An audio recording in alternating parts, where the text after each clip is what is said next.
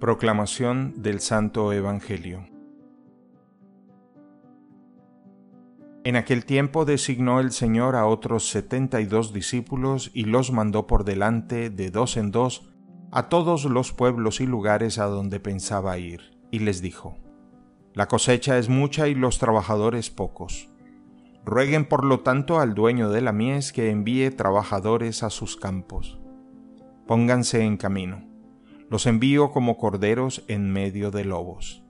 No lleven ni dinero, ni morral, ni sandalias, y no se detengan a saludar a nadie por el camino.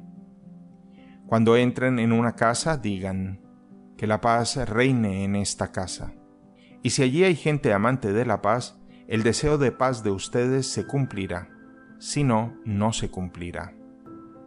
Quédense en esa casa, coman y beban de lo que tengan, porque el trabajador tiene derecho a su salario. No anden de casa en casa. En cualquier ciudad donde entren y los reciban, coman lo que les den. Curen a los enfermos que haya y díganles, ya se acerca a ustedes el reino de Dios. Palabra del Señor.